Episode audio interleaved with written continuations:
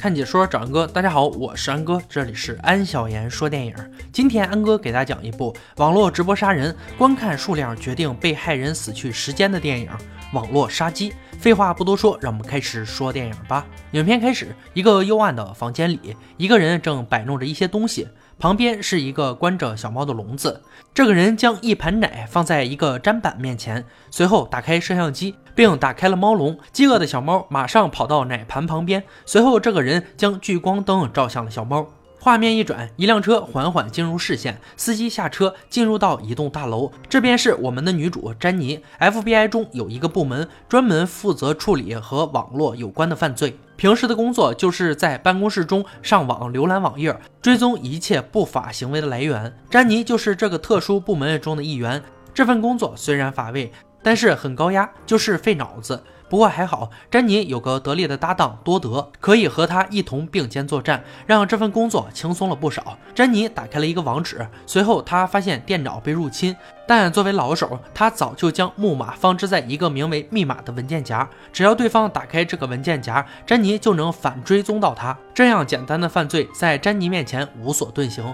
这时，另一个同事交给他一个纸条，上面写着波特兰警方传过来的网址。他们遇到了无法处理的难题，詹妮随手将纸条贴在电脑上，然后拨通了警局电话，告知警察他追踪到了犯罪嫌疑人的地址。解决完这个问题，搭档提出休息，詹妮打开了波特兰警方给来的网址，正翻看网页，被警方的电话打断，告知他罪犯已经被逮捕，完美收尾。结束工作，詹妮回到家中，母亲正为自己准备食物，女儿也在等待自己。詹妮是一个单亲妈妈，和母亲、女儿三人一起生活。将女儿送上校车，詹妮舒服地泡了个热水澡，躺在床上。詹妮想起了在办公室的那个网址，打开网站，詹妮发现上面的内容极度血腥残忍。在网站上挂着一个被兽夹困住的小猫的视频，小猫正在慢慢的被杀死。而网站的点击率越高，小猫死的就越快越残忍。随着越来越多的网友汇聚。小猫便活生生的被杀死在镜头前。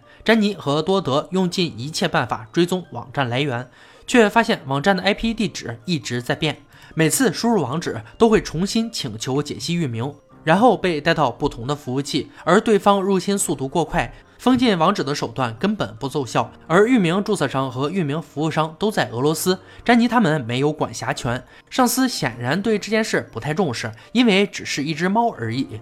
画面一转，一个大叔因为没有买到冰球对抗的门票，他联系到了一个黄牛，却没想到刚找到人就被黄牛用电击枪电晕。詹妮的电话响起，那个网站又开始直播了，而这次直播的对象就是那个大叔，他的胸前被刀划出了网站的名字。鲜血直流，大叔被固定在铁架上，旁边有个袋子，不停地向他输入药物。詹妮推断袋子里应该是抗凝剂，这种药物剂量控制好能救命，但如果摄入过多，就会造成血友症，会导致人血液流尽而亡。而网站作者设定，浏览网站的人越多，抗凝剂的摄入速度就越快，和小猫一样，他会死于网友的关注度。愚蠢的上司认为这是一个骗局，是大叔故意在炒热度。话音刚落，随着观看量增多，抗凝剂摄入速度加快，大叔的流血量也随之提升。另一边，波特兰警方来到了受害人家中，博格斯警官告知被害人妻子千万不要声张，尤其不要让媒体知道。随后，博格斯来到了詹妮的办公室，詹妮上司通知詹妮对这个案子负责，并和侦探合作，但几人费尽力气也没能找出直播的地址。视频中的大叔已经奄奄一息。这时，网站作者在视频上敲出了大叔的姓名、职业、出生日期以及死亡日期。随后，节目结束。第二天，大叔的尸体在一辆车的后备箱中被发现。这个案件正式引起了 FBI 的注意。博格斯接到了群众举报，急忙来到了被举报人家中。一番调查后，发现这个人虽然也上传过一些违法视频，但并不是直播网站的作者。晚上回到家，詹妮通知助手多德周日来为自己女儿庆生。随后来到女儿房间，看到女儿正在玩一款游戏，是他朋友送给他的生日礼物。殊不知这是一个陷阱。周日，多德和詹妮带他的女儿庆祝生日。另一边，一个叫戴夫的大叔来到一户人家，开门的是一个年轻的小伙。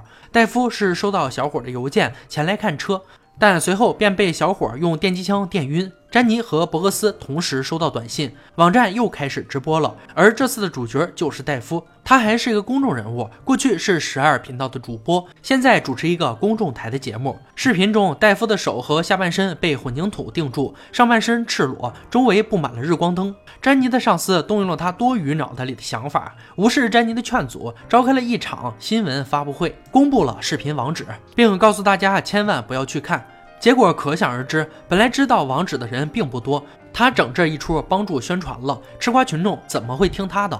有热闹谁不会看？你又不能顺着网线来打我。伴随着观看人数暴增，戴夫周围的日光灯接二连三打开。戴夫强忍着剧烈的疼痛，在视频中说出了他所在的地址。FBI 立即出动，到达后却发现这只是网站作者曾经的藏身之处，而戴夫则被日光灯活生生的烤死了。作案现场，小伙通过电脑翻看着詹妮一家人的照片。他通过詹妮女儿玩的游戏入侵并控制了电脑。第二天，女儿无意间发现电脑里出现了镜头，竟然是自己家的房子，而且是实时直播。此时，詹妮也在洗澡，女儿便独自下楼查看。此时，詹妮洗完澡也看到了电脑中的影像。拿起枪，急忙赶到楼下，成功截下了想要骑车的女儿。来到家门口的一辆车前，詹妮愤怒地打掉上面的摄像头。小伙正在网站里输入：“你们真的以为我会让你们伤害那个女孩？”随后结束了这次节目。发生了这件事，珍妮知道家人现在处境很危险，她将母亲和女儿送走，而自己留下来继续办案。但伯格斯警官对她的做法不赞同，因为她的丈夫就是因公殉职的，詹妮不应该再做出牺牲。詹妮不为所动。此时，多德接到了心仪女孩的电话，约她见面，但却不知道电话是小伙用变声器伪装的。镜头转换，多德被泡在一个水箱里，胸口嵌着他的警徽，只有头露在外面。直播开始，众人看到了直播画面。詹妮看到自己的搭档出现在镜头内，慌乱不已。放大镜头发现，水箱管子的另一头是硫磺酸，这也就意味着过不了多久，多德就是坐在电解液里了。伴随着观看人数增加，硫磺酸开关打开，水缸逐渐浑浊起来。旁边的小伙说道：“知道吗？要是没人看，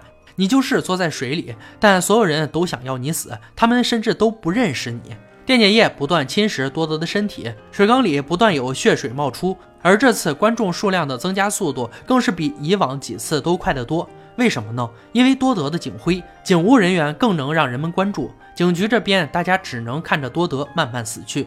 詹妮发现多德的眼睛不停在眨，詹妮赶紧找来专业人士来破译多德用眨眼表现出来的摩斯电码，得出的结果是我们的自杀。最终没能查到地址，多德死了。这次节目结束。博格斯警官找到悲伤的詹妮，安慰她。吃完晚饭后，过度劳累的二人躺在床上睡着了。醒来后，詹妮突然想起多德给自己的光盘，上面刻录的都是自杀事件的视频。输入多德留下的那句“我们的自杀”，詹妮打开了一个视频，视频中是一个教授在桥上吞枪自尽的内容。博格斯刚好去过那里，桥上有一个餐馆，而被虐待的猫咪主人就在那里工作。FBI 立刻着手调查，将线索一点点的连接起来。他们有了重大发现：那个教授自杀的原因是因为六个月前失去了爱妻。而当时拍下这一过程的巡逻直升机正是十二频道的直升机，而驾驶直升机的大叔正是第一个受害者。教授摔到桥下，他的眼镜被桥下餐厅的职员捡到，他将眼镜发布到网上，并很快出售。这个职员就是受害猫的主人。为了保持一路飙升的收视率，十二频道派出了已经退役的记者赶赴现场，并成功采访到了一个商人。教授的尸体就砸到了他的车上。采访结束后，十二频道轮番播放这个视频。使得教授自杀事件成了话题，越来越多的人以此为谈资和笑料。十二频道派出的记者就是戴夫，第二个受害人。而教授有一个儿子欧文，极其聪明，擅长电子、机械和计算机，但父亲的死让他难以接受，被送往医院治疗。六个月后出院。而网站左面的图案应该就是他父亲的 X 光片。右边的数字是他父亲的忌日以及验尸报告上的编号。找到这些线索，也大致能确定杀人直播幕后操纵的人就应该是死去教授的儿子欧文。随后，警员们立即出发到死去教授的庄园实施抓捕，在房间里发现了多德的尸体，却没有找到欧文。确定凶手就是欧文，警方开始发出通缉令。而珍妮的上司又出来作了，他勒令珍妮休假。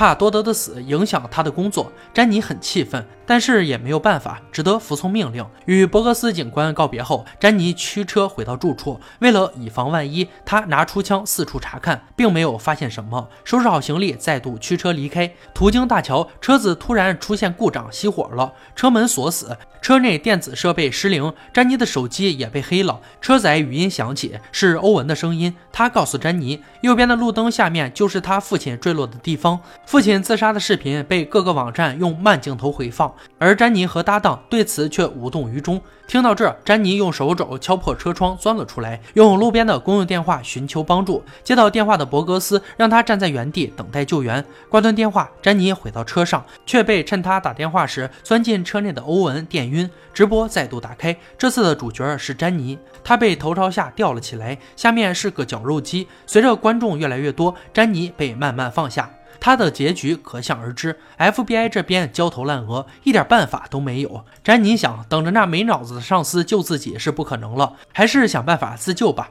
詹妮开始像荡秋千一样前后摇晃，欧文在旁边看着观众人数上涨，还挺美的。没想到詹妮荡到一边的柱子上，反手揭开了水管阀门，将欧文喷到了一边，然后迅速拨动吊着自己的绳索开关，成功落地，将绞肉机踹到一边，捡起地上的手枪，反手几枪将欧文击毙，并在摄像头前亮起了自己的警徽。影片到这里也就结束了。这段过程在杀人网站上直播出来，虽然人们知道连环杀手死了，可是浏览量还在一直涨，一直涨。人们并不关心死去的是谁，杀的人是谁，只关心这段录像很刺激，哪里可以下载这段录像。这种讽刺与之前欧文对多德说的话一致：那些观看网站的人才是杀手，我们都是杀人凶器。安哥不愿意相信每个人都是这么冷漠，可是事实上恐怕的确如此。在看到爆炸性社会新闻的时候，我们更多的是把那些新闻变成茶余饭后的一部分，却忘记去关心这些在新闻背后的人和事，忘记作为一个真实的人，他们是有感情的。他们做这些事情是有原因的，甚至有苦衷和身不由己的，但是我们却忘了，或者说我们习惯性的告诉自己，这是别人的事情，没必要去管。网络不过是把这种冷漠放大、放大再放大，这一颗长在心里的种子，毒花却开在身外。我们要时刻记得，网络不是法外之地，有些言语不能在网络世界里肆意宣传，自己心里知道就行了。好了，今天解说就到这里吧。喜欢安哥解说，别忘了关注我哦。看解说找安哥，我是安哥，欢迎大家订阅我的频道，每天都有精彩视频解说更新。我们下期再见。我是安哥，一个浓缩电影精华的解说，每天会给您带来一部精挑细选的电影。扫描我的二维码，会收到一手更新，还有更多精彩视频等你来发现哦。